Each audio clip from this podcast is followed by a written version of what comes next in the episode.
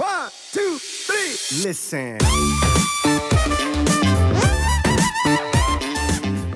Eins der Variablen, die man nutzen kann, um entsprechend äh, ja, das Gewicht weiter zu reduzieren, auch die Kalorien zu reduzieren. Eine ganz normale Rationale, die man da äh, in Betracht ziehen muss.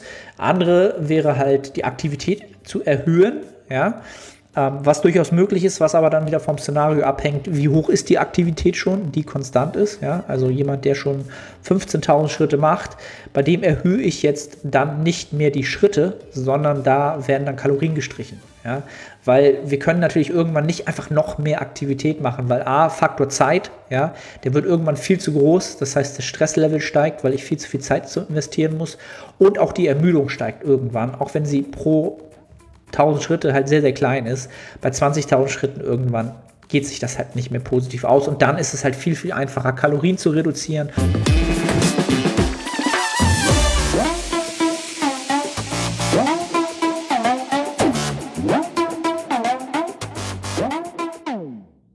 Moin aus Hamburg, willkommen zu The Art of Personal Training. Mein Name ist Arne Otte, der Host der Sendung, ein weiteres QA back to back glaube ich, sind wir back mit dem QA, mit diesem Sendeformat. Ähm, ja, vielen Dank wieder für die zahlreichen Fragen und auch definitiv wieder interessanten und für viele Zuhörer relevanten Fragen, die ich äh, über Instagram wieder bekommen habe. Vorab werde ich einmal kurz wieder ja, ein kleines einen kleinen Up, ein, kleines Update geben, was bei mir so passiert ist. Ähm, ist, glaube ich, letzte Woche ein bisschen länger geworden.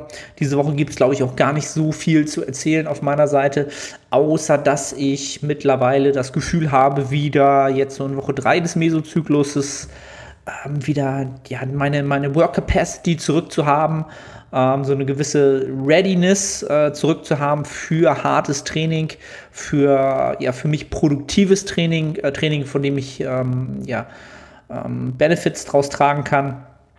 Dort bin ich jetzt wieder an dem Punkt zu 100 Prozent. Also die letzten drei, vier Trainings waren wieder richtig, richtig progressiv, haben sich sehr, sehr gut angefühlt. Und ähm, das wäre auch wieder so das, das Learning der Woche für mich ähm, oder vielleicht auch für, für dich als Zuhörer, wenn du äh, Zeiten hast oder Tage hast, wo du ähm, ins, ins Gym gehst und dir denkst, heute will ich diese Progression, heute will ich diese Intensität bringen, heute will ich dieses Trainingsvolumen ähm, absolvieren.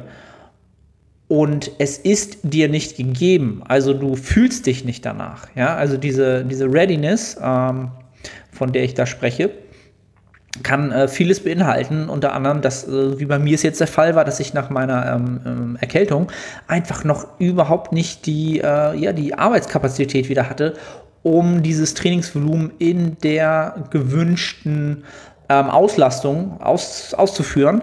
Und dementsprechend habe ich natürlich auch keine Progression ähm, machen können.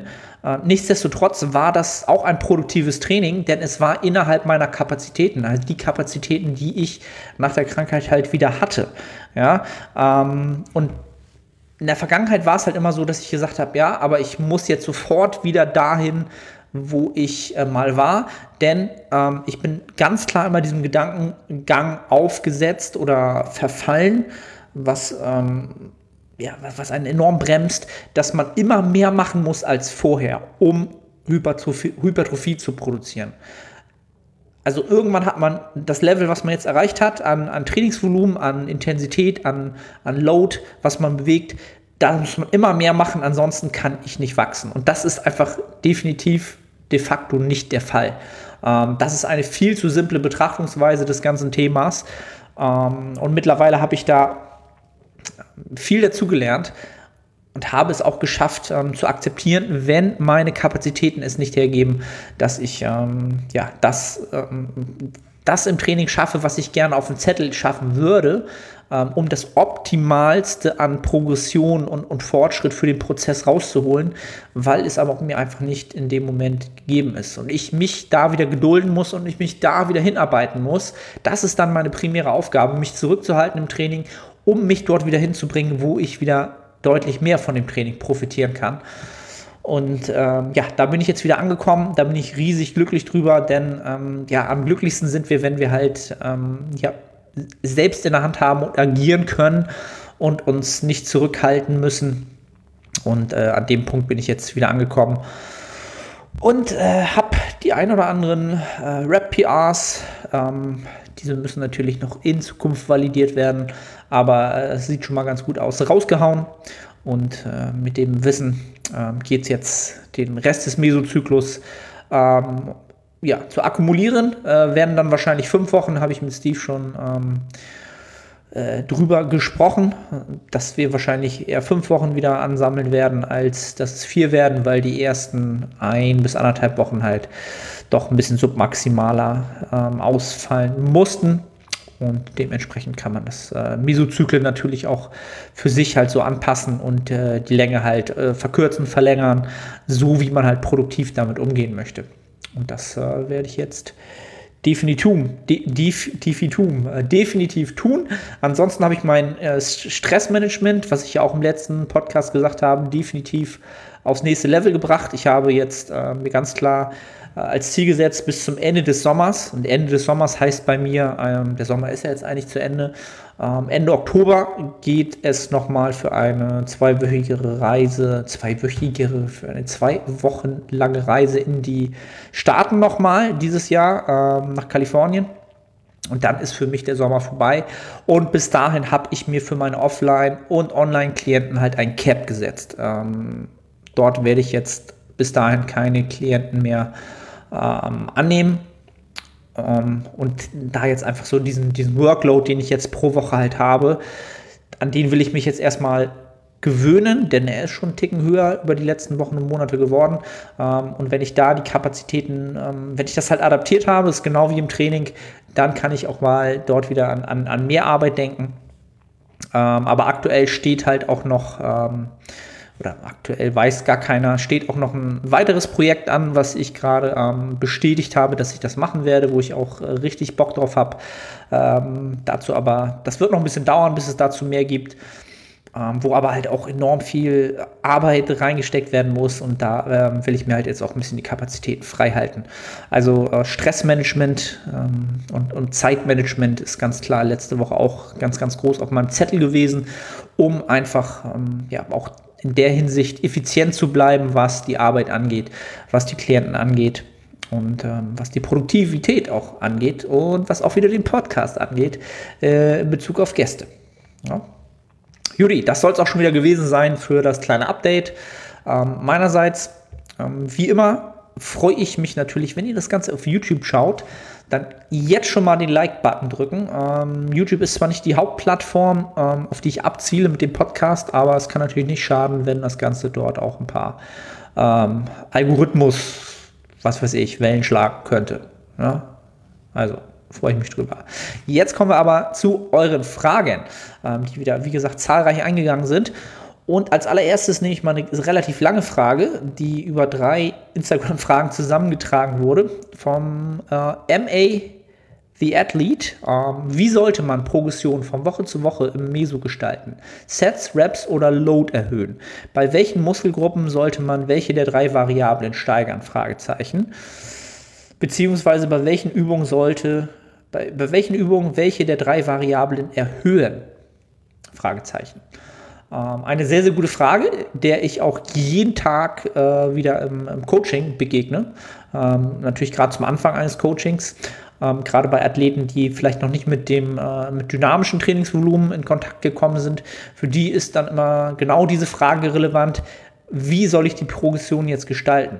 Welche, welchen Faktor soll ich jetzt nächste Woche erhöhen? Ja, und äh, die Frage war ja, so, sollen es die Sätze sein, also das dynamische Trainingsvolumen? Soll ich mehr Sätze machen? Soll ich mehr Wiederholung anstreben?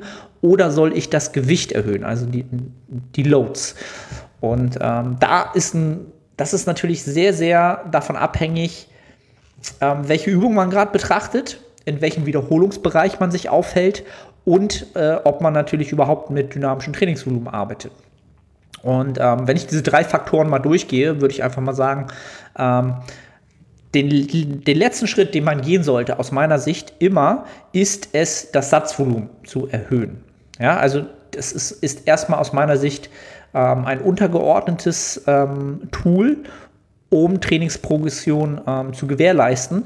Denn aus meiner Sicht, wenn man gerade mit relativen Intensitäten arbeitet, das ist halt ein weiterer Faktor, der bei dieser äh, Gleichung und bei der Betrachtung des Themas immer mit reinspielt, wenn man diese relativen Intensitäten nutzt und diese von Woche zu Woche fallen lässt, ja, dann kann man auch noch sehr gut über ähm, ja, das, die Loads, also das, die absolute Intensität, das, was auf der Handel bewegt wird, ähm, eine Progression gestalten, indem man nämlich ähm, die Loads erhöht und die Reps aber gleich hält. Ja? Und dadurch, dass die äh, sozusagen die Nähe zum Muskelversagen von Woche zu Woche fällt, schaffe ich mit höheren Loads äh, die gleiche Wiederholungszahl. Ja? Das wäre eine der möglichen Progressionsmuster, die ich in den meisten Fällen ähm, empfehlen würde, wenn es halt um Compound Lift geht. Äh, Compound Lifts geht. Also Mehrgelenksübungen, ne, die Big Three zum Beispiel, alles, wo man relativ viel Gewicht bewegt und ähm, ein Microloading. Microloading ist dann halt für mich halt auch schon 1,25 Kilo pro Seite äh, machen kann. Dort ist so eine Progression durchaus realistisch über den Mesozyklus ähm, durchaus machbar. Ähm, und das sollte man dann auch versuchen anzustreben, wenn man das so machen kann. Ja, wenn man jetzt noch, noch kleinere Loads im Studio hat oder noch kleineres Microloading machen kann, dann sowieso. Ähm, bin ich sowieso lang, schon lange am überlegen, ob ich mir nicht mal so ein, so ein äh, Microloading ähm, Hantelscheiben, so eine kleinen Mini-Hantelscheiben besorge. Die gibt es, glaube ich, bis zu, weiß ich gar nicht, auf jeden Fall 500 Gramm und solche Geschichten, was eigentlich sehr, sehr geil ist, wo ich glaube, dass eine Progression dort ähm, am einfachsten zu realisieren ist. Ähm, naja, aber die meisten werden 1,25er Scheiben haben. Wie gesagt, da würde ich entsprechend dann ähm, das Ganze so gestalten bei den ähm, ja, Mehrgelenksübungen. Ja.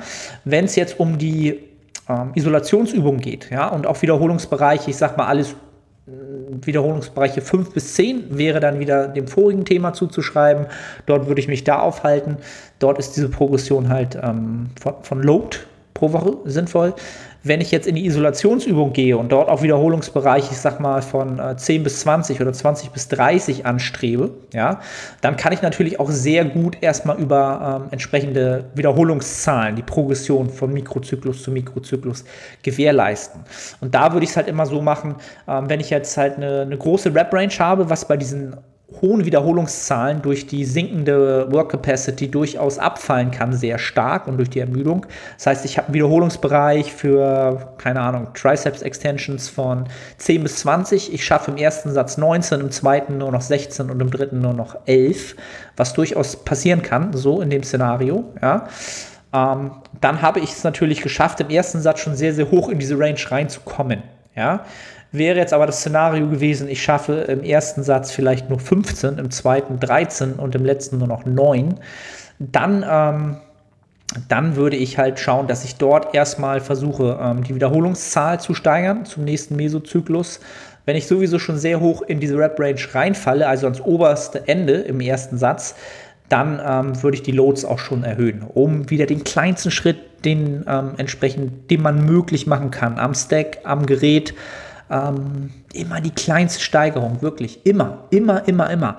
Werdet nicht gierig. Lasst das Ego zu Hause und lasst euch ähm, die Nettohypertrophie äh, zu euch kommen. Äh, Habe ich, glaube ich, im letzten Podcast auch schon mehr, mehrfach so äh, gesagt halt. Ne? Äh, genau, das wäre die Progression über, über Raps.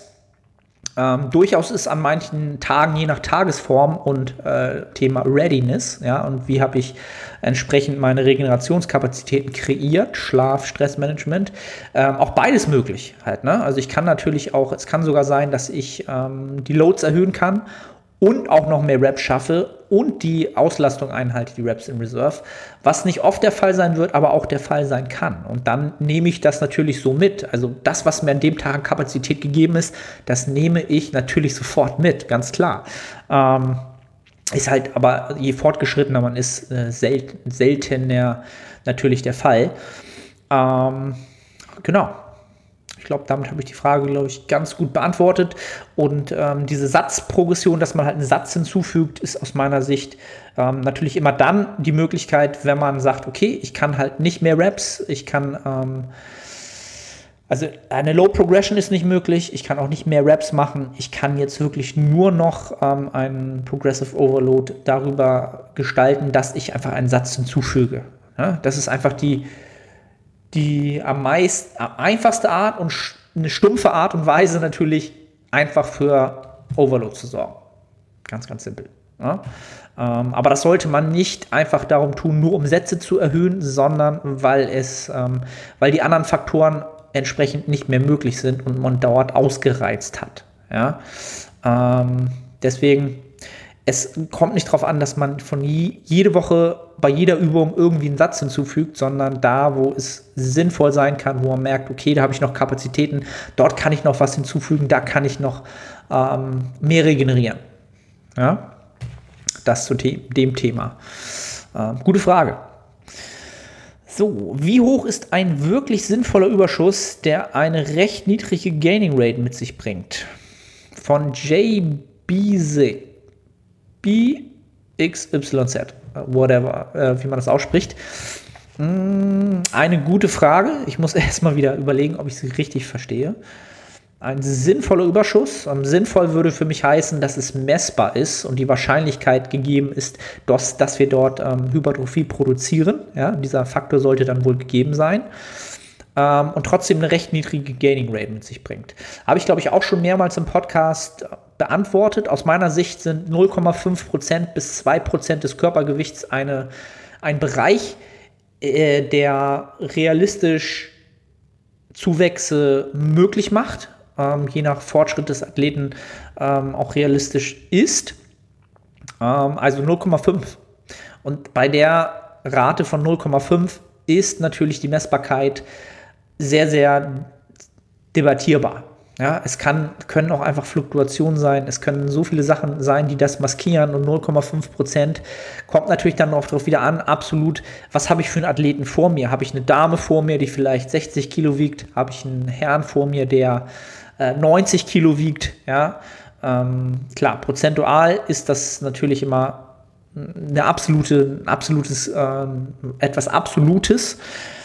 Ähm, ja, aber das wäre halt so das, das Minimalste, womit du arbeiten kannst. Und dann würde ich halt aber auch noch andere Faktoren ganz klar natürlich auch monitorisieren. Monitorisieren, sagt man das so? Nee, monetarisieren war YouTube, ne? ähm, beobachten, ganz klar Indikatoren suchen und beobachten, was passiert, welche Indikatoren habe ich dafür, dass ich auf einem guten Weg bin, Hypertrophie zu machen. Ähm, und dazu zählt natürlich ganz klar das Spiegelbild, ähm, Vergleichsbilder machen, Umfänge nehmen.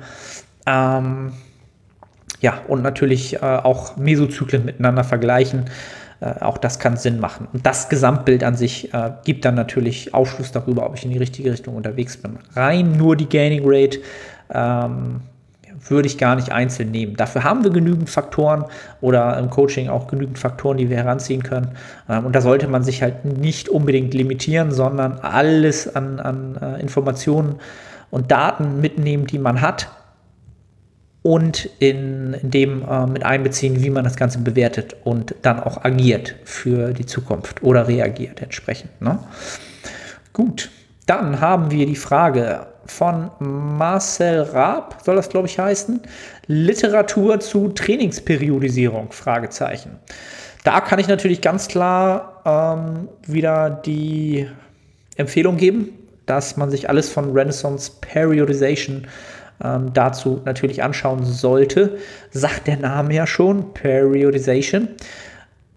Das Ganze ist natürlich ganz, ganz nach diesem, auf dieses Thema ausgerichtet halt. Ne? Ähm, ja, also wirklich alle E-Books, die ich von denen gelesen habe, von, ähm, von den Damen und Herren, sind sehr, sehr empfehlenswert, was, was, was dieses Thema angeht. Und ähm, ja, das wäre meine erste Empfehlung, ganz klar. Renaissance Periodization und äh, dort sich ähm, anschauen, welche Trainingsbücher äh, es gibt. Es gibt natürlich sehr, sehr prinzipielle Bücher. Ähm, ich habe gerade nicht den, den Namen äh, des, des Grundbuches im Kopf. Uh, Scientific Principles of Strength Training. Ich wieder mit meinem Deutsch in Englisch. Ich glaube, das ist so das Grundbuch und dann gibt es natürlich die Volume Landmarks, die äh, ganz klar nochmal auch das mit äh, berücksichtigen. Das wären so meine zwei Haupttipps, wenn man sich da erstmal einlesen möchte. Ähm, und dann im späteren halt äh, das Minicut Manual war auch sehr, sehr, sehr, sehr gut und äh, ja, alles. Das soweit dazu. Ähm, dann von Fabi Adam, auch immer im Podcast vertreten, auch immer am Reposten, dass er den Podcast hört, freut mich riesig. Wie lange sollte deine, und nicht meine, wie lange sollte eine Maintenance-Phase dauern und steigerst du da das Volumen über den Zyklus? Ähm, also wie lange eine Maintenance-Phase per se dauern sollte, würde ich, glaube ich, ähm, schwer in absoluten, irgendwie absolut sagen können. Ähm, so aus meiner Praxis heraus kann ich sagen, dass ich Maintenance-Phasen halt für einen Mesozyklus mache. Und das kann alles zwischen drei und sechs Wochen sein. Ja, das ist, ist so die Range, die ich dafür je nach Klient und nach Umstand einplane, wo ich äh, ganz klar sagen würde, ähm, eine Maintenance-Phase würde ich strategisch auch ganz oft nutzen. Also wenn ein Klient zum Beispiel weiß, er hat einen Zeitraum, wo er zwei, drei Wochen jetzt zum Beispiel im Ausland ist, im Urlaub ist und dort ähm, schwer natürlich einen äh, gewohnten Trainingsalltag ähm, aufnehmen kann und das auch vielleicht gar nicht soll, weil im Urlaub hat man andere Sachen zu tun ähm, und ständig Gyms suchen und äh, hin und her laufen und äh, dann sowieso schwer der Vergleichbarkeit auch ähm, Genüge zu tun, ist es sowieso schwer. Nutze ich Maintenance-Phasen strategisch auch einfach ganz, ganz oft, um einen Klienten halt ähm, entsprechend vom, vom Trainingsstress runterzubringen, weil es auch gerade in dieser Phase nicht sinnig ist, weil man im Urlaub ist oder weil gerade eine sehr, sehr stressige Phase im Leben ist. Ähm, Studium etc., ne? Klausurenphase. Äh, so wie es bei mir jetzt zum Beispiel auch war, dass ich familiär viel um die Ohren hatte.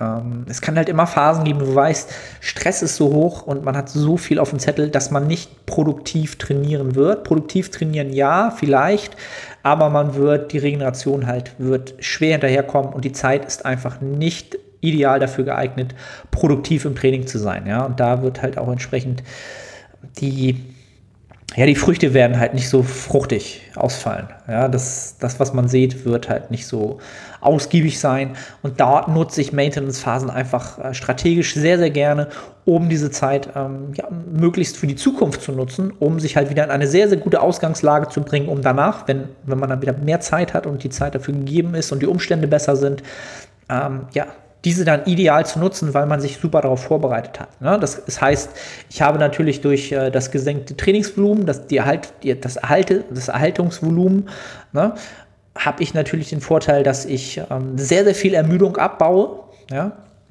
Und ähm, ich habe den Vorteil, dass ich natürlich auch mental wieder die Lust aufs Training sich enorm steigert. Also der mentale Aspekt, den sehe ich bei Maintenance-Phasen auch sehr, sehr stark mit unterschätzt.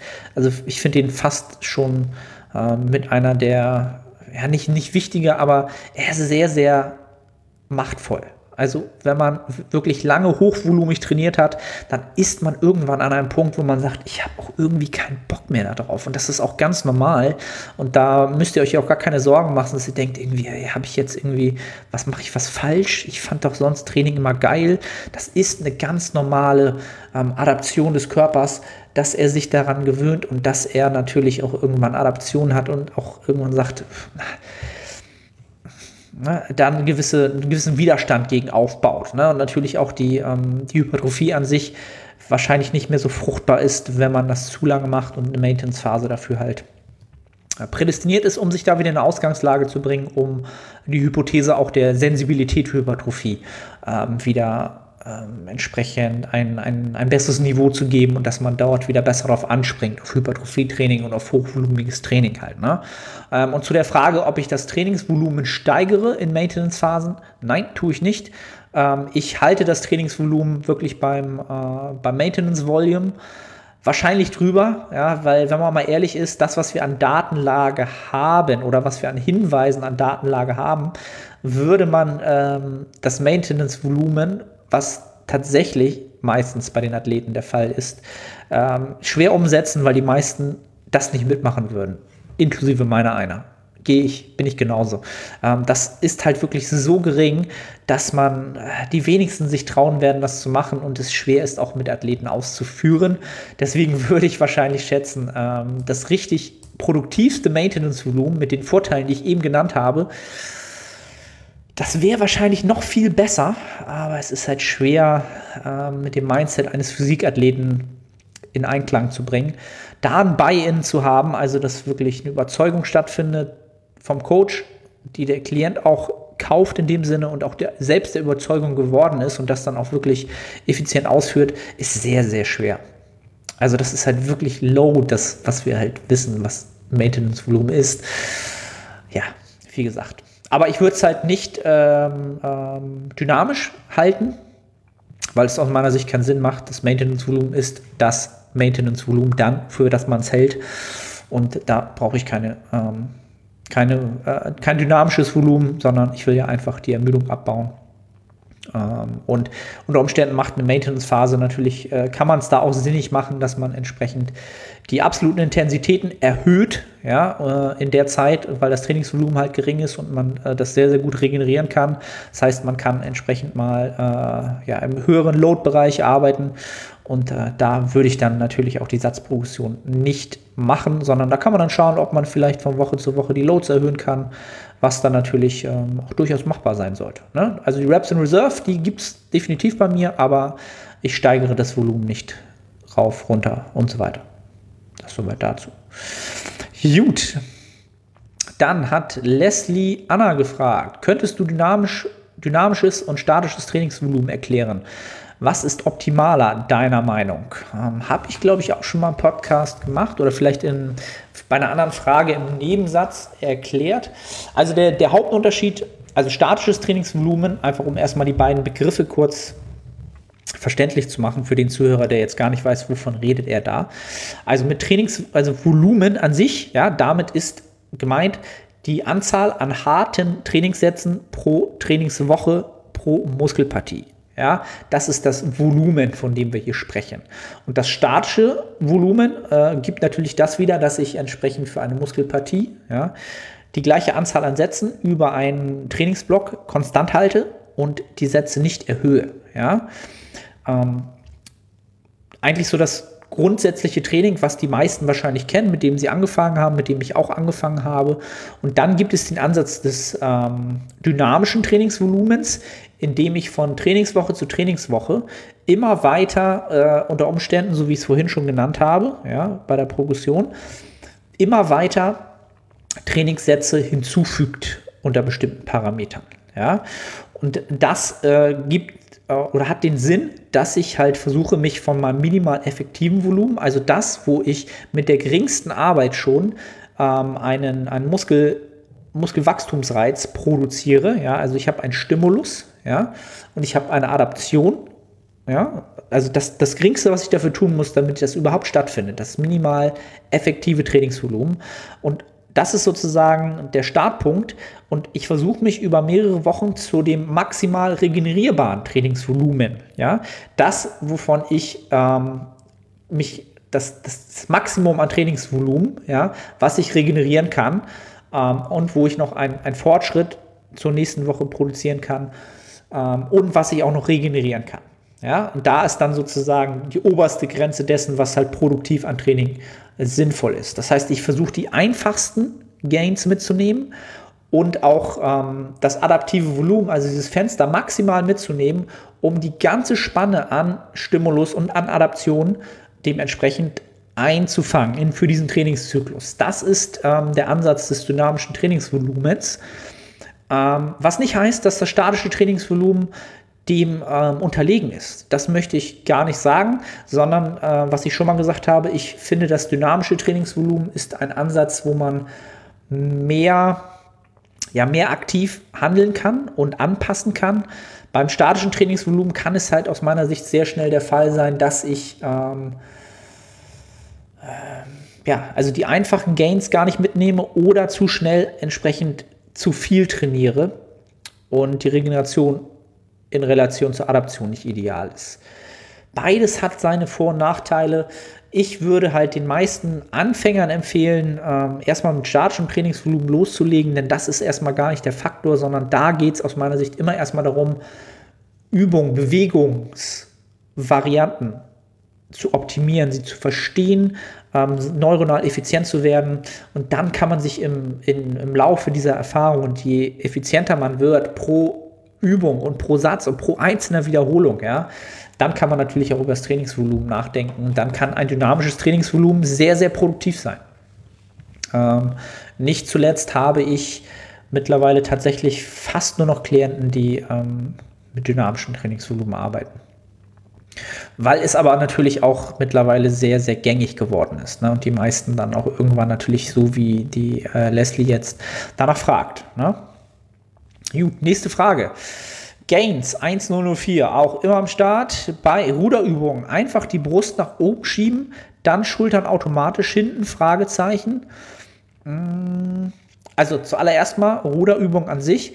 Die Brust nach oben schieben ist äh, immer eine gute Idee dadurch wirst du schon sehr, sehr viel richtig machen, sagen wir es mal so. Oder es wird sehr, sehr viel ähm, dort aktiviert, wo du es haben möchtest. Ja?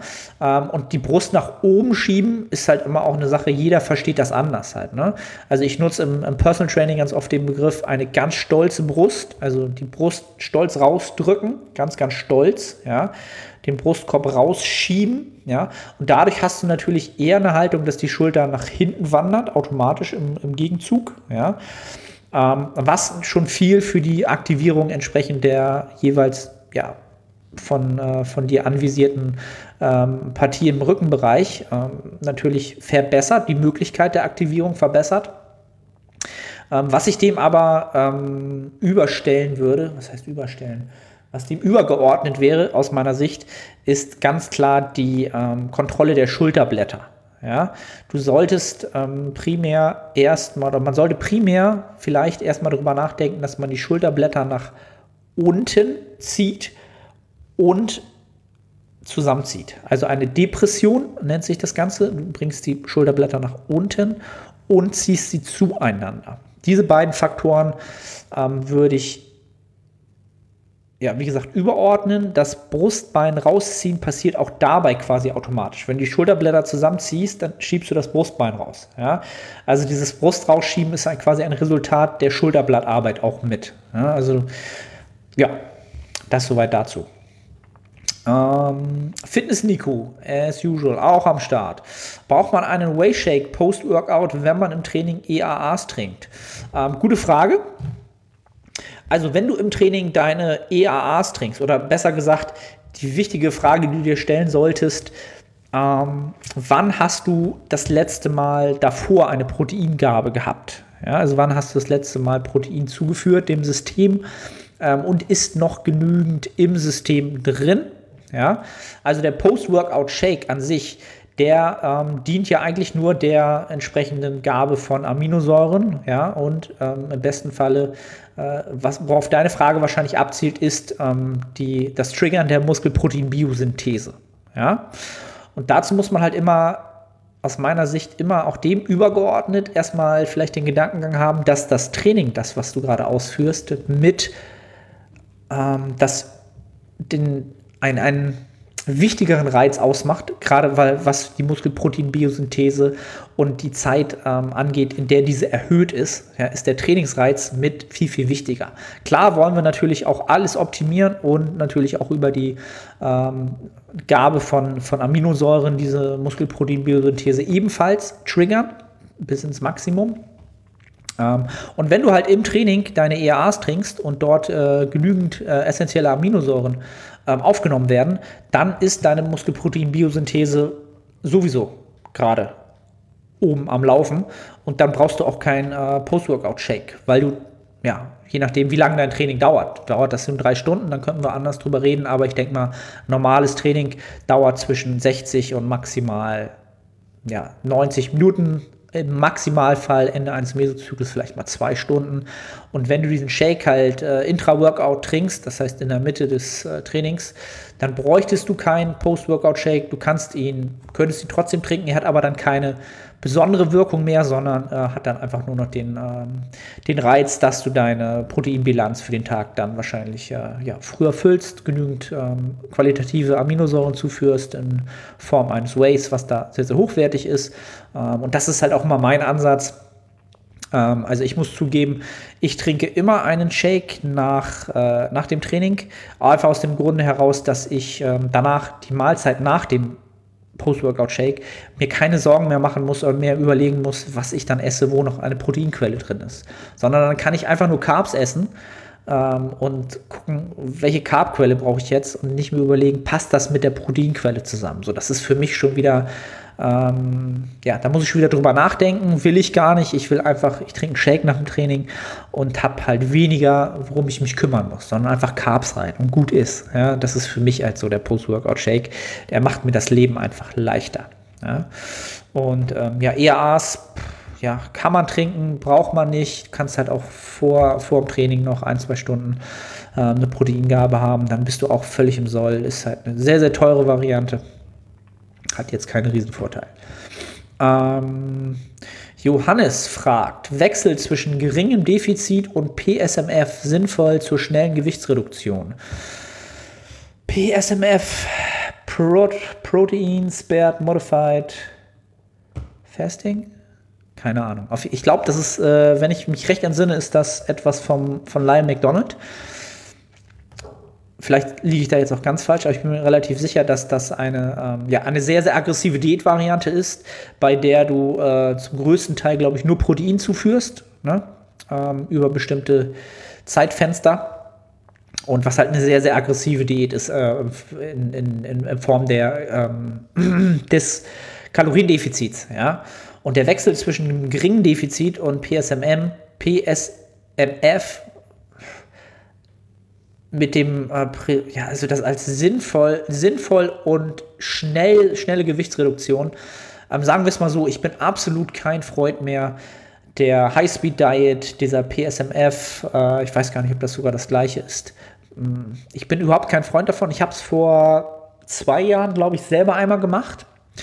Ähm, ist sehr effektiv, aber die Gefahr des Muskelabbaus, also wirklich für einen Hypertrophieathleten, Physikathleten, ist es fernab jeglicher Optimalität. Ne? Ähm, dadurch, dass ich natürlich schnell wieder was abnehmen will, habe ich natürlich auch viele, viel, viel, viel mehr die Wahrscheinlichkeit, äh, mehr Anabola-Prozesse. Ähm, und das macht halt überhaupt, aus meiner Sicht, überhaupt keinen Sinn. Ähm, die Frage ist halt, warum willst du überhaupt dein Gewicht reduzieren? Ne? Also bist du darauf aus, in eine gute Ausgangslage zu kommen, um mehr Muskeln aufzubauen, was das Ziel eines jeden sein sollte, der diesen Podcast hört oder eines jeden Menschen sein sollte, weil Diäten kann man einfach machen und ja, ich bin einfach überhaupt kein Freund mehr davon, denn die meisten, die diese Diäten machen, ja, die werden sehr, sehr schnell ihre Hormonwerte in den Keller schießen lassen. Ähm, das Ganze ist nicht gesund, auch wenn es nur kurz gemacht wird und immer propagiert wird. Ähm, da sind die Marker noch gar nicht so schnell, so schnell runter. Ähm, aus meiner Sicht, rein aus meiner Praxis heraus, don't do it. Also wenn ihr nicht auf der unterstützten Seite seid ähm, und äh, die anabolen Prozesse eh höher sind, don't do it. Ganz simpel. Dabei belasse ich es auch mit der Aussage. Ähm, was haben wir noch? Yunus Ören fragt, wie genau läuft das Online-Coaching ab und was für ein Programm benutzt du? Was für ein Programm am PC benutzt du? Ähm, Habe ich, glaube ich, auch schon mal was zu gesagt. Also Online-Coaching funktioniert bei mir folgendermaßen. Es ist quasi ein wöchentlicher Austausch in Form von Video-Check-ins. Das heißt, mein Klient schickt mir ein ähm, Video-Check-in, in dem er seine Woche einmal Revue passieren lässt. Simultan schaue ich mir natürlich sein Spreadsheet an. Also das heißt, jeder Klient kriegt eine Excel-Datei, die er äh, in Google Sheets führt oder ich auch führe, wir von beiden Seiten führen, wo sein Trainingsplan drin ist, wo ich sehe, äh, was er über die Woche gemacht hat, wo viele Lifestyle-Faktoren äh, drin sind geführt werden äh, täglich, die äh, Rate of Gain gef geführt wird oder die Rate of Loss, je nachdem, was gerade das Trainingsziel ist. Also das Gewicht wird entsprechend ähm, täglich äh, monitorisiert. Bin schon wieder mal monitorisiert. Und ähm, so sehe ich halt, was auf Datenseite passiert. Und über das Video sehe ich halt entsprechend nochmal ganz, ganz wichtig die Perspektive, wie energiegeladen ist der Klient, äh, was für einen Ton hat er an sich, was, äh, was kann ich so zwischen den Zeilen rauslesen und das, ähm, das ist eigentlich so das, was das für mich das Online-Coaching so effektiv macht. Dieser wöchentliche Austausch, ähm, nicht nur in Form von Schrift, sondern dass ich halt auch wirklich Gestik, Mimik, ähm, Tonation, ach, sagt man das so? Ich habe heute so viele Wörter, wo ich denke, gibt es das überhaupt, das Wort? Whatever. Ähm, habe Und das macht ähm, entsprechend den Gesamteindruck äh, sehr stark aus. Genau, und so ähm, entsprechend arbeitet man sich ähm, über Mesozyklen zusammen, äh, ja, vom Mesozyklus zu Mesozyklus. Ich plane das Ganze halt immer ähm, schon sehr, sehr weit im Voraus, meistens so für ein Jahr, ein Makrozyklus. Ähm, und dann äh, schaut man, ob es auf dem Weg halt irgendwelche Faktoren gibt, die den äh, optimalen Weg äh, nicht mehr zum optimalen machen. Man passt an, Maintenance-Phasen, äh, das Leben spielt halt immer mit, so wie ich es gesagt habe. Und so passt man halt entsprechend die, äh, ja, die Zusammenarbeit an, den, das Training an, das Trainingsvolumen an, die Kalorienmenge an. Also eine Faktoren optimiert an sich in Gänze natürlich. Und so läuft das äh, Coaching ab. Und das Ganze mache ich so, ich habe ähm, wie nennt sich das Programm? Screencast-O-Matic nennt sich das. Darüber nehme ich halt ähm, so eine Screencast-Videos auf. Das heißt, da äh, bin ich im Bild, da ist aber auch die Excel-Datei im Bild und dann kann ich in der Excel-Datei rumklicken und Sachen zeigen. Ähm, hier hast du vielleicht äh, wieder zu viel äh, des Guten gewollt und äh, das die Loads von Woche zu Woche zu stark erhöht. Ja, wenn wieder ein Klient gebastelt wurde, sozusagen, haben mir auch viele Klienten geschrieben, habe ich glaube ich im letzten Podcast gesagt, dass ich den einen oder anderen, der sich da angesprochen fühlte, habe. Genau, und das so funktioniert das Ganze. Ähm, über Videochat. Ne? Natürlich auch über Skype äh, für, für die, die, den ersten den Erstkontakt, wo man natürlich erstmal schaut, wo will der Klient hin, ähm, was macht meine Arbeit aus, passt die Zusammenarbeit überhaupt. Genau, und so läuft ähm, das Online-Coaching in wöchentlichem Austausch ab. So, nächste Frage. Ähm, Sendleitner Sebastian fragt, sollte man bei einem Trainingsplanwechsel mit Intro Week oder Deload beginnen? Finde ich eine sehr, sehr interessante Frage. Ähm, jetzt, wo ich sie lese, hätte, hätte, ich, hätte man mir die Frage nicht gestellt. Also ich mache es in der Praxis halt so, dass ich den Deload immer ähm, so, oder dass der Deload so ausgeführt werden sollte, dass der entsprechende vorige Trainingsblock halt nochmal abtrainiert wird, ähm, halt mit den Anpassungen eines Deloads. Das heißt, das Trainingsvolumen ist deutlich verringert. Ähm, in bestimmten Zeitbereichen der, der Trainingswoche werden dann auch nochmal die Loads halbiert.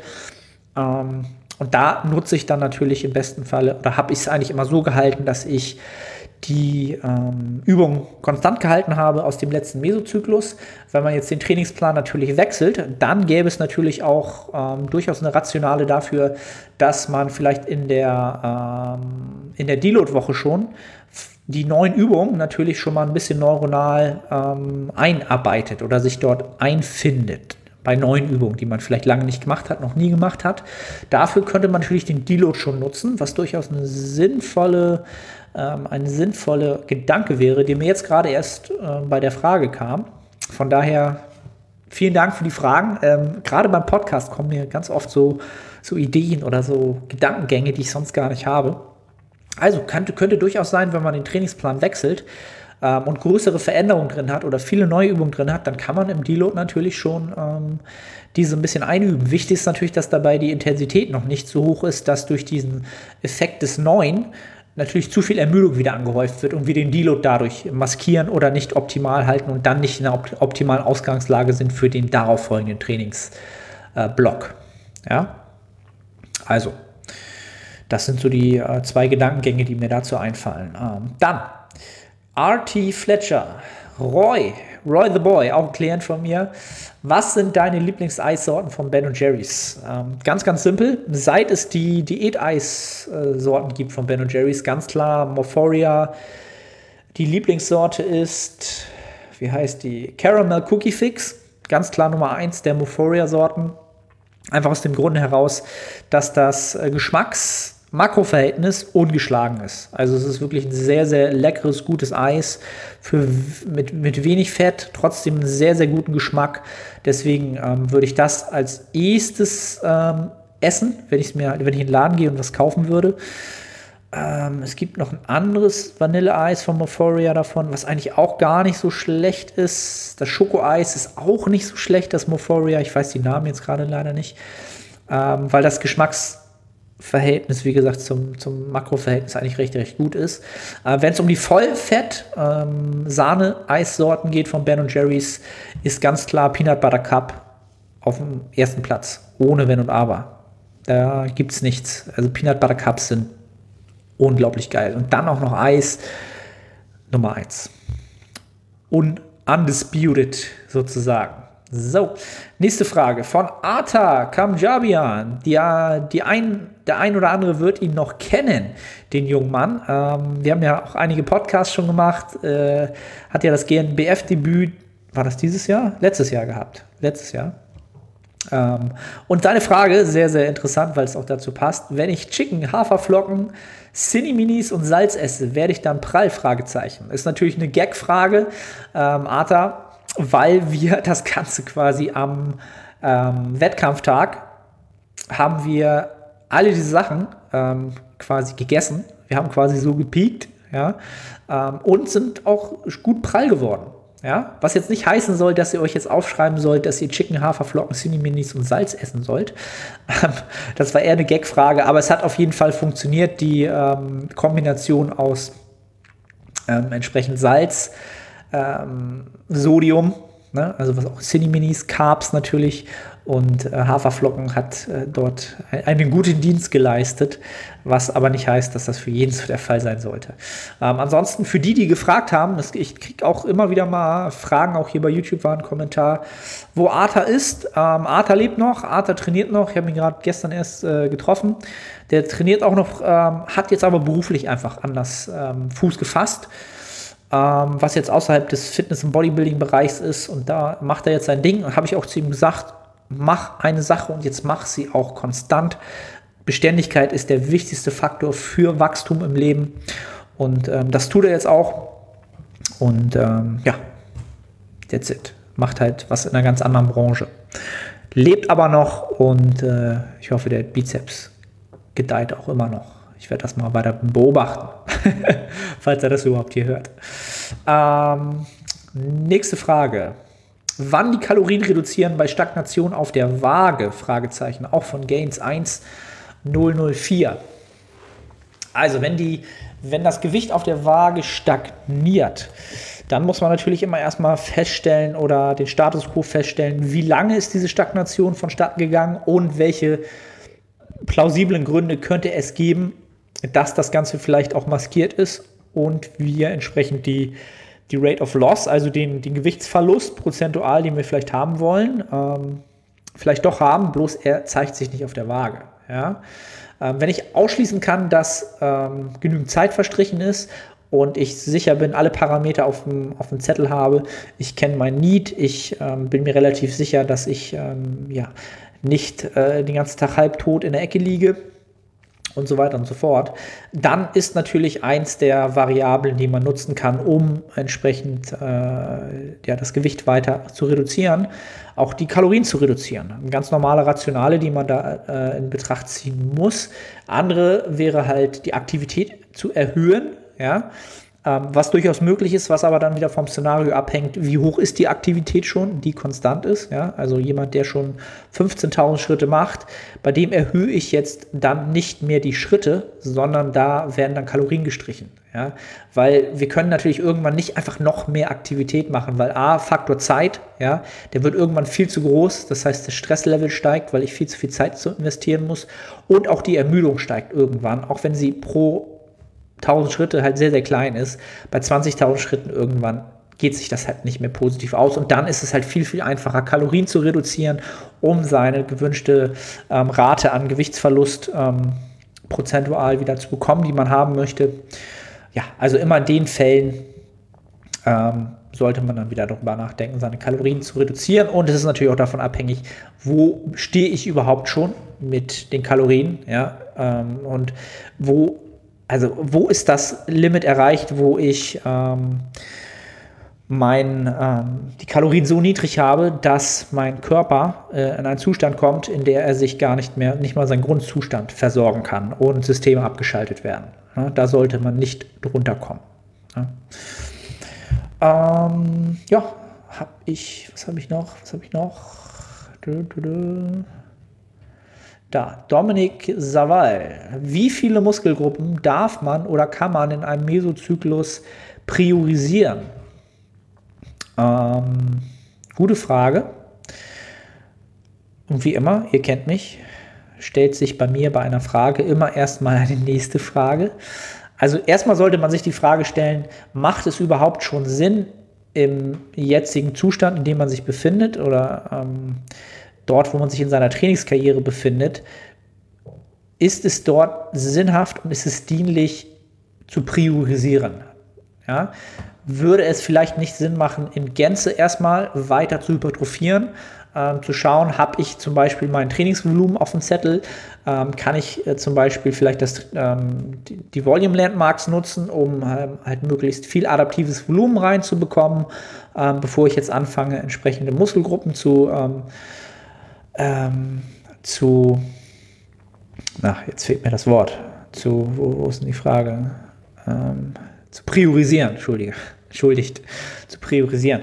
Ähm, sollte das, sollte das Szenario sinnvoll sein, ja, weil ich entsprechend vielleicht Men's Physikathlet sein will in Zukunft und äh, will mich ganz klar auf die Schultern ein bisschen mehr fokussieren und kann da auch mehr Trainingsvolumen reinstecken, was bei der Schulter sowieso nicht so äh, dramatisch sein wird, weil die viel Trainingsvolumen ab kann zum Beispiel, dann kann man natürlich da priorisieren und sagen, okay, da macht das Sinn. Ja? Und wie viele Muskelgruppen du priorisierst, ähm, ich würde partout aus der Praxis erstmal sagen, maximal zwei, ja, weil sobald du halt schon drei oder vier Muskelgruppen priorisierst, ähm, dann hast du halt entsprechend, dann ist es eigentlich schon fast keine Priorisierung mehr, ja, weil dann schon so viele Muskelpartien zusammenkommen, dass es, ähm, ja, dass es so ein bisschen am Ziel vorbeigeht.